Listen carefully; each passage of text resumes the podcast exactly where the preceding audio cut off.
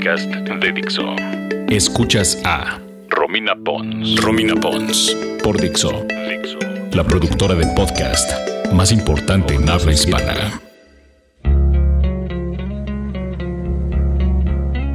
Bienvenidos a este segundo podcast de El Club de los 27. No solo dije que no iba a ser un podcast del Club de los 27, sino que flaqueé e hice dos. Pero la razón es que el tema está demasiado bueno y hay demasiadas cosas que platicar. Y de nuevo me acompaña Juan Pablo Serna o Dengue. Así es. Pues porque vamos a platicar de un tema que dejamos pendiente la vez pasada y que nos encanta, que es Kurt Cobain. Dejamos muchas cosas pendientes que concluimos este podcast. La primera es Kurt Cobain, que Kurt Cobain pues es quizá el músico más importante de los noventas, ¿no? O al menos de la escena grunge. Y el más emblemático. Seguro. Sí, o sea, yo creo que canciones como Smells Like Teen Spirit son el himno de la generación de los noventas, ¿no? Completamente. Y de otra persona que se añadió al club de los 27 hasta los 2000. Entonces, retomamos el tema. Bienvenidos y gracias por escuchar creo que si conocen a Jimi Hendrix y, la mayoría de los que hemos hablado conocen obviamente a Kurt Cobain. Sí, y si no, no sé en qué, abajo de qué piedra viven. También igual pueden poner pausa e ir a escuchar lo que quieran de Nirvana. Pero bueno, Kurt Cobain, como todos sabemos, hay diferentes teorías de cómo murió, ¿no? Eh, la más conocida es que estaba demasiado high en heroína estaba solo en su departamento o en su casa. Agarra una escopeta de alto calibre se la pone en la boca y decide decir pues adiós al mundo terrenal, ¿no? Esa es como la historia de, lo que pasó. Sin embargo, hay como muchas teorías alrededor de esto, ¿no? Eh, se culpa mucho a Courtney Love. Muchísimos fans de Nirvana. Yo creo que fue Courtney Love. ¿Tú crees eso? Yo soy de, de esa calaña. O tal vez no directamente, pero Vamos, yo cuando era adolescente estaba como hiper clavada con Kurt Cobain. Me vestía de negro 4 y 5 de abril porque no sabían qué día murió. Prendía velas en mi casa y como que me clavé mucho en el tema. Y lo que sí dicen muchos expertos, tal vez exagero si digo que fue Courtney Love, pero está raro pensar que fue un suicidio porque como que el argumento más fuerte es que con tanta heroína en el cuerpo es imposible agarrar una escopeta, que aparte también es difícil, con pistola está fácil, pero una escopeta, voltear, meterse en la boca y dispararse, ¿no? Sí, o sea, al final del día suena complejo. De hecho, hay un documental que me parece que va a salir eh, este año que se llama Bleach Out, que, mm, eh, que aborda como un poco la muerte de Kurt Cobain desde el tema, desde el tema este, policíaco, ¿no? O sea, agarran como todo el expediente lo sacan y lo empiezan a revisar. Y aquí es donde, como tú dices, salen como estas teorías, ¿no? De cómo es posible que un hombre tan drogado, aparte de heroína, ni siquiera de marihuana, agarra una escopeta de semejante calibre y se vola la cabeza. Es hasta cierto punto un tema de lógica, ¿no? Exacto, es completamente ilógico. Y en la carta, entre comillas, que deja, la Suicide Notes, se ve una diferencia de letra, ¿no? O sea, está como todo escrito que sí está tripeándose. Vamos, Kurt Cobain es una persona que tiene depresión desde que nació. ¿No? Todo el tiempo sus letras son depresivas, escribía mucho, sus diarios son depresivos, pero no por eso te vas a dar un tiro. Y está, o sea, otra de estas teorías es que está la letra de la carta y al final las últimas como tres renglones están como de ladito puestos, con una letra un poco distinta y es cuando se despide, despide. En todo lo demás no hay una despedida, ¿no? Exactamente. Sí, al final del día creo que eh, la carta se convierte en una especie de cuadro pop que se ha visto así. Exacto muchísimas veces se ha analizado, se ha interpretado, hay canciones, hay muchísimas cosas alrededor de esa carta. Y yo la verdad, después de ver este documental de Montage of Heck, que, no lo he visto. No lo has visto, tienes que verlo. Muy mal, sí lo sé. Porque yo también era como de la idea de que sí, fue Courtney Love, ¿no? Quien lo mató, lo, lo más lógico. Pero después de ver el documental de Montage of Heck, que les recomiendo muchísimo, este, hay como muchas cosas que te hablan de la personalidad de Cobain que realmente dices, pues era un gran músico, pero al final del día también estaba un está muy loco. muy, muy enfermo, sí, muy enfermo. O sea, incluso vienen cosas que no tienen que ver tanto con su música. O sea, también este, tenía como dibujos, muchos rayones, muchos sketches. Este, y te hablan de, de cosas muy obscuras. O sea, yo creo que mucho más oscuras que la música en sí, ¿no? Pues por ejemplo, en uno de sus primeros departamentos donde vivía en Olimpia, tenía colgadas cabezas de muñecas o pedazos de muñecas con hilos en el en, pues en la sala de estar y manchados con sangre o imitación de sangre. O sea, sí era una persona que estaba bastante twisted, ¿no? Seguro. Sí, y bueno, también hay como la contraparte de este documental, ¿no? O sea, Montage Fx sale el año pasado, tiene un éxito comercial tremendo porque documentales de Cobain hay varios y cada vez que sale uno nuevo... Pega. Pega, es, es un éxito garantizado, ¿no? Entonces, eh, King Bosso de los Melvins ve este documental y su opinión acerca de él es que la mitad es mentira, ¿no? O sea, y también tuvo algo que ver Courtney Love con ese documental, ¿no? Eh, sí, pues al, final del día creo que está producido por Courtney Love como que prestó algunas cintas, algunas grabaciones caseras que tiene mucho de eso, mucho footage de, de cuando ellos vivían juntos con su hija Frances Cobain. Y la hija también como que, mm, no sé si, creo que no lo produce, pero está muy involucrada en... Ok, en el proceso, digamos. En el proceso, entonces de alguna manera pues ellas dos como que avalan todo esto, ¿no? Ok. Y eh, no se resuelve tanto, es no se los quiero arruinar, pero no habla mucho de, su muerte, no habla más como de la vida con Courtney, de su juventud, sobre todo de su adolescencia, ¿no? Que fue tan difícil. Buleado, nadie lo quería en la escuela. Él, pues hay muchas entrevistas con los otros miembros de Nirvana, con Chris Novoselic, que decía, Kurt Cobain era una persona que podía hacer lo que, lo que quisieras, pero no podías humillarlo, porque eso lo ponía muy, muy mal. Por las mismas, o sea, porque lo humillaron tantas veces en su vida, hasta sus sus papás, ¿no? Sus abuelos lo humillaban de niño. Sí, o sea, fue una adolescencia yo creo que mucho más difícil que la niñez y todo esto se ve reflejado en esta, en esta ira de las guitarras, en estos gritos, sobre todo en los primeros discos, ¿no? Es, muy bucólico, es así gritos desesperados, ¿no? Esa es la magia, yo creo que por eso pega tanto Kurt Cobain, porque, o sea, los, no es tanto la letra, es que esos gritos son desgarradores, están hablando de un dolor profundo y muy interno, ¿no? Seguro, y tú eres un adolescente que tiene 14, 15 años, escuchas eso y dices, yo soy este güey. Por eso todos como adolescentes nos clavamos con Kurt Cobain. Yo tengo la teoría de que en algún momento de tu vida, llámalo un año o dos, estás muy clavado con Nirvana. Muchísimo, muy Me pasó, te pasó, y a toda la gente que conozco que le gusta la música le pasó en algún momento, ¿no? Es más, si están escuchándonos y tienen 14, 15 años, clávense con Nirvana Háganlo. Háganlo, es un gran ejercicio, los va a hacer madurar, los va a ayudar a conocer muchas bandas más que podrían gustar más que Nirvana, pero es un gran ejercicio clavarse y escuchar toda la discografía de Nirvana. Y por cursi que suene y sobre todo esa edad, te hace sentirte que no estás solo, que no eres el único que está sintiendo lo que estás sintiendo, ¿no? Creo que es parte de la magia en general, la música, ¿no? O sea, que dices como, lees la letra y dices, yo me siento igual, ¿no? O sea, yo soy esa persona. no me canta a mí. Exactamente, sí. O sea, ¿cuántas, cuántas personas conocemos que dicen como, güey, escucha esta canción así? Es justo lo que me está pasando en mi vida. Claro. Porque pues al final del día no son historias tan alejadas, ¿no? Y la música pues es como un medio de comunicación bastante universal. Pero tú tienes una teoría hiper bizarra también de que Kurt Cobain no está muerto. Pues mira, la teoría no es originalmente mía. Bueno, sí, bueno, traes más bien. me gustaría que fuera mía porque cuando la leí me pareció un tanto chistoso y absurdo. Es como sí, yo no, está muy rara. Cuando te la conté, la verdad es que no me creía, se los voy a contar. Y dicen que Kurt Cobain no está muerto. Que Kurt Cobain eh, finge su muerte y ahora se llama nada más y nada menos que Rivers Cuomo, vocalista de Weezer. De Weezer. Que yo cuando lo escuché dije, obviamente no. O sea, es una teoría. Ni se parecen. Ni se. Mm, no, no se, no se parecen mucho.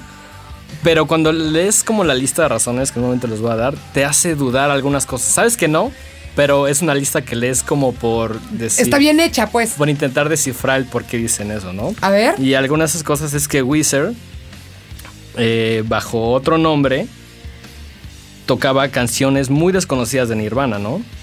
Ok. De hecho, la banda se llamaba Goat, Goat Punishment y era como el pre-Weezer y tocaban esta onda como de grunge, muchas canciones de Nirvana también tenían el mismo tono de guitarra, ¿no? Hay gente muy clavada como en esto de tono de guitarra. En los tonos, de acuerdo. Y usaban hasta cierto punto la Stratocaster, que es como una guitarra muy parecida. Entonces, digo, no la que usan constantemente ninguno de los dos, pero en algún momento la llegaron a usar. Tenían el. Tienen el mismo biógrafo, yo no sabía eso. Eso tampoco. Eso también es como una de esas cosas que te hace dudar un poco. Órale. Y también hay algo muy raro. El primer disco de Wizard sin ser tan conocidos, aparece en Geffen Records. Que Geffen Records es una de las disqueras que al principio junto con su Pop, tenía a, a, Nirvana. A Nirvana, ¿no? Entonces es como de, oye, saco mi primer material y ya está en Geffen. Es como... ¿Por qué? ¿Cómo te brincaste algunos pasos, no? Entonces es como, hay otra lista de razones un poco menos creíbles, pero me parece una teoría más que que alguien se pueda creer como divertida. Y esto que decíamos, no quieres que tu ídolo esté muerto.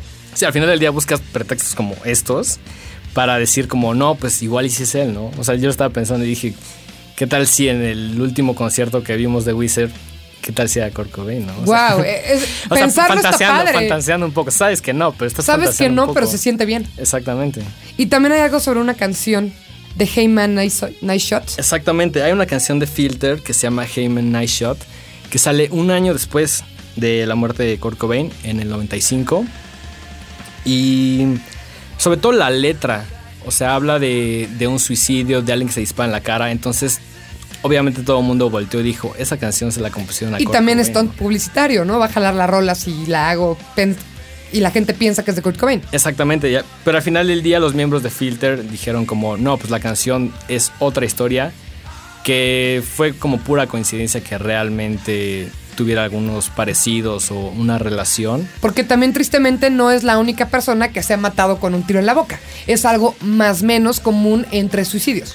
Exactamente, sí, pues es como la forma definitiva de matarte, ¿no? O sea, es que si lo haces, la probabilidad de sobrevivir es de menos. menos sí, punto cero cero cero cero cero uno, ¿no? Es imposible que sobrevivas un disparo. Que como dato curioso de suicidios y eso, es muy difícil que una mujer se mate con un tiro en la, en la boca. Y la teoría es por la vanidad una mujer se va a matar con pastillas porque no, no le gusta que la vean con el cerebro afuera. Ok, sí, o sea, después de, supongo que un escopetazo en cualquier parte de la cara o sea, no es irreconocible, ¿no? Es, es, un desastre eso. Si una mujer prefiere verse igual, usa pastillas, el hombre agarra y se mete un, balazo en la cabeza. O sea, te estás diciendo que la mujer, la mujer sea la vanidad hasta... Hasta la muerte, es una también teoría, ¿no? o sea, pero suena interesante. Suena, lógico también. No sé de muchas mujeres que se han dado un balazo en la boca, sé mucho de muchos más hombres. Sí, no conozco la estadística, pero es mucho más probable, ¿no? Y de hecho, en este club de los 27, ¿cuántas mujeres tenemos? Una y vamos por la segunda. Exactamente. Vamos por la segunda, que es nada más y nada menos que Amy Winehouse. Que además viene a rematar, ¿no? O sea, ok, se hace la teoría, Club de, los, de los 27, terminamos con Kurt Cobain, estamos hablando de los 90, hay un hueco, y para quien dudaba, ay, eso de los 27 no existen, ¡pum! En el 2000 llega uno nuevo, Amy Winehouse. Exactamente. Llega la parca y les dice como de, güey, aquí sigo. Los había dejado en el 94, pero aquí les va. Y este, Amy Winehouse tuvo una carrera, o sea, la verdad, corta. O sea, Súper cortita, pero muy fuerte. Tiene dos discos, los dos son muy buenos y muy memorables. Y creo que tiene la virtud, eh, mucha gente le hace cumplido sobre su voz, sobre este tipo de cosas que sí tenía. Pero creo que su principal virtud es acercar este mundo, el soul, la un poco más al pop, como llevarlo a, otros perfiles, ¿no? que también tuvo la gran ayuda de Mark Ronson, que ahorita ya todo el mundo lo conoce por su disco, pero Mark Ronson fue el mayor apoyo, ¿no? Y de los primeros apoyos de Amy Winehouse cuando ella empezó. De hecho, él la descubrió. Sí, o sea, y al final del día sí hizo un artista mm, en muy poco tiempo, que es algo que pasa eh, en estos días, ¿no? O sea, hay estrellas fugaces. Claro. Muchísimo lo vemos estos días, ¿no? Haces un par de discos te vas a la cima y después te mueres muy rápido. O sea, es todo muy espontáneo por estas cosas del internet. Creo que Amy Winehouse em, recupera mucho ese sonido del soul y lo lleva a otros sectores que probablemente no estaban escuchando nada de RB. Pues como de este sonido muy negro, ¿no? Ella a pesar de ser blanca.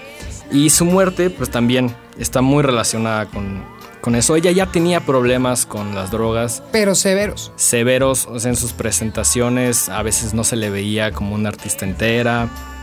Y su muerte llega con, con alcohol.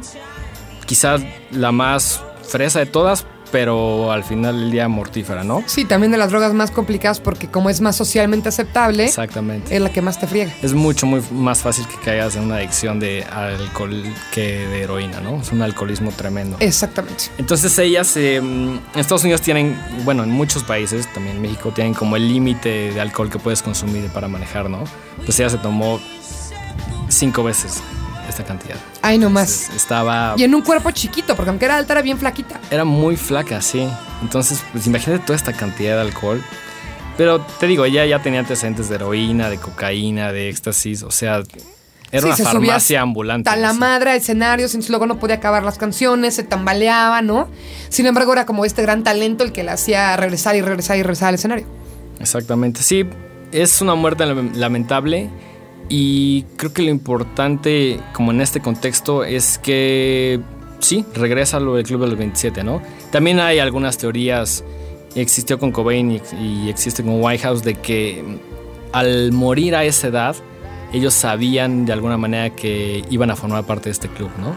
Claro. O sea, como que ya es así un... Lo estoy buscando para ser inmortal. Así como de, si te dijeron, ¿a qué edad prefieres morirte? Pues soy un músico, soy rockstar, no va bien. Pues los 27 entro en este club y tengo una difusión mucho mayor, ¿no? O sea, cosa que ha pasado con muchos artistas. Después de muertos, empiezan a sacar e, N cantidad de, de material, ¿no? O sea, cosas que grabaron, cosas mal grabadas, cosas editadas. Y algo muy curioso de la izquierda de Amy Winehouse que hizo es que ella dejó material grabado. Sin embargo, la izquierda destruyó todo esto para que no, para que su legado quedara tal cual, ¿no? O sea, para que no hubiera estas ediciones. La reedición de la reedición, el box set, todo esto, ¿no? Sí, o sea, para que, pues, yo creo que a veces son estrategias de las compañías discretas para exprimir todo lo que puedan un artista. Que eso dicen ahorita. Sí. Que destruyeron todo. Y entonces en 10 años nos van a sacar lo inédito. Como ahorita, a la semana pasada salió una canción de Kurt Cobain. Sí, o sea, de hecho va a salir un disco solista de Kurt Cobain. Entonces, entonces... lleva muchísimo tiempo de muerto. En Montage Effect también hay este. Hay como algunas grabaciones ahí. De hecho, tiene un cover muy interesante de los Beatles. No les quiero contar más. Pero sí, o sea, yo no dudaría que a pesar de que esto fue destruido, alguien encuentre la grabación de cuando tenía 15 años y cantó en el sótano y alguien la edite, le ponga un paquete increíble la venda, ¿no? O sea, es... De acuerdo, y en ningún momento es menospreciar a Amy Winehouse, yo soy fan de ella desde que estaba viva, me encantaba lo que hacía, pero sí creo que el a los 27 años le dio un estatus que si yo hubiera seguido viva, con los problemas tan severos de droga que tenía, lo más probable es que hubiera terminado como un Pete Doherty que tuvo que dejar durante mucho tiempo los escenarios. Entonces la gente iba a decir, ah, pues la teporochita esa, ¿no? Sí, o Y el hecho de morir ya es, ¡pum! Amy claro. Winehouse. Sí, yo creo que si igual Pete Doherty hubiera muerto a los 27, estaríamos hablando en este momento de él, exactamente. Y habría X más cantidad de grabaciones solistas suyas y discos de Libertines y lo que quieras, ¿no? Al final del día conviene a algunas personas, pero nunca deja de ser una historia trágica, ¿no? Sí, triste, 27 no es nada. O sea, hay mucha gente como cercana a algunos de estos clubes 27 eh, que dice, pues al final del día era, era mi hijo, era mi amigo, era...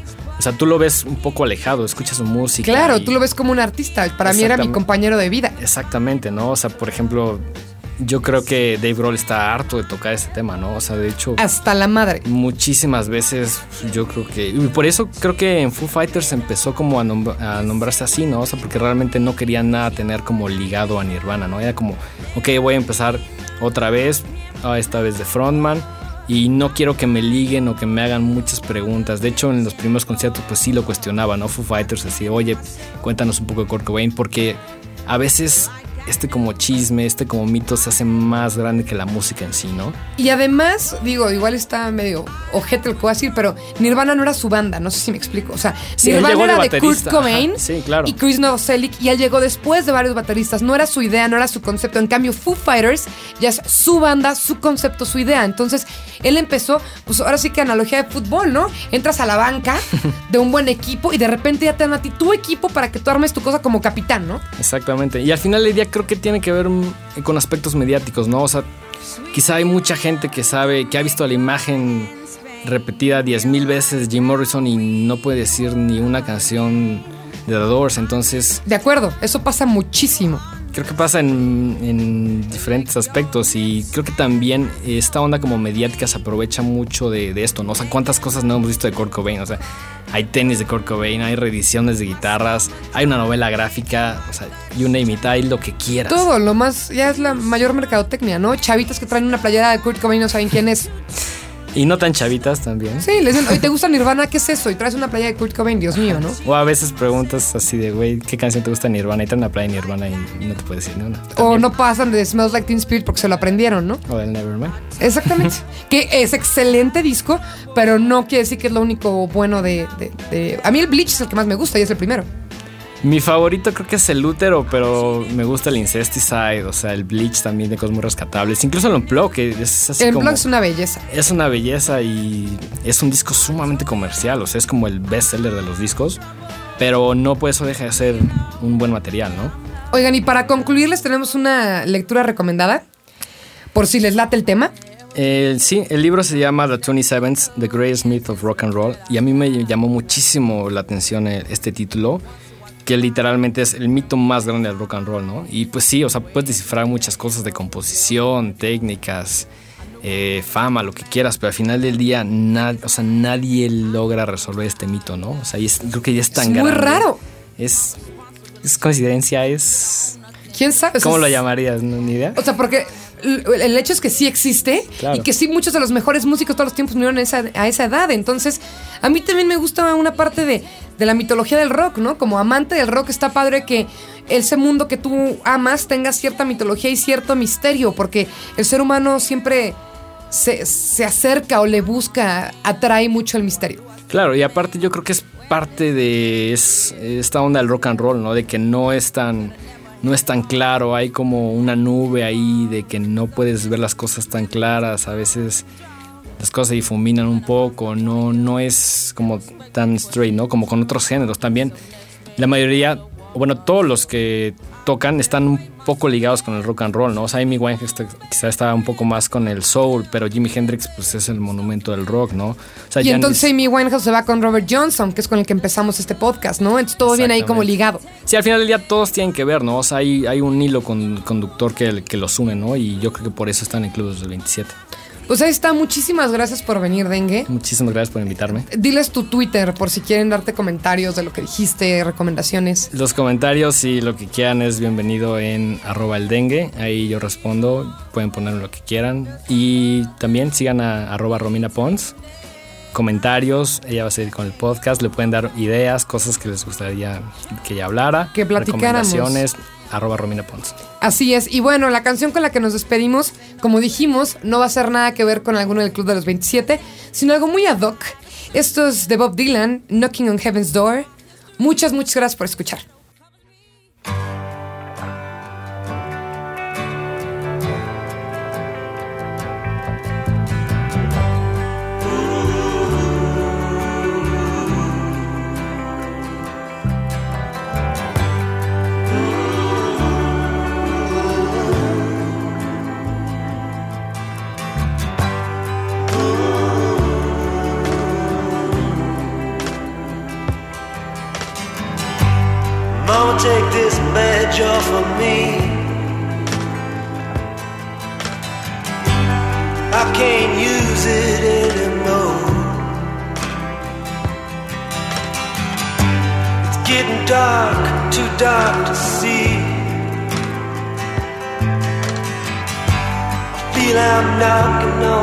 On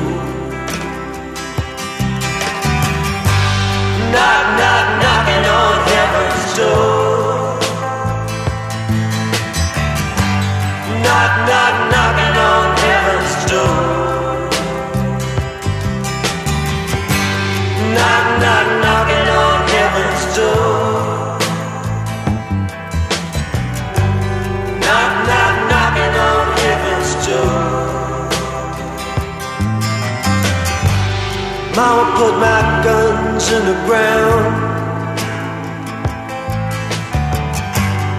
I can't shoot them anymore. That long black cloud is coming down. I feel I'm knocking on heaven's door. Knock, knock, knocking on heaven's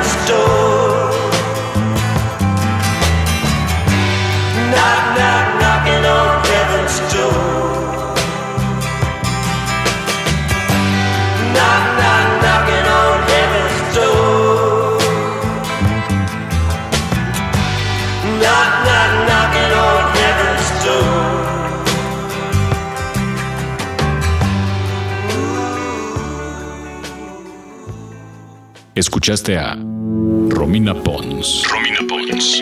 Un podcast más de Dixo.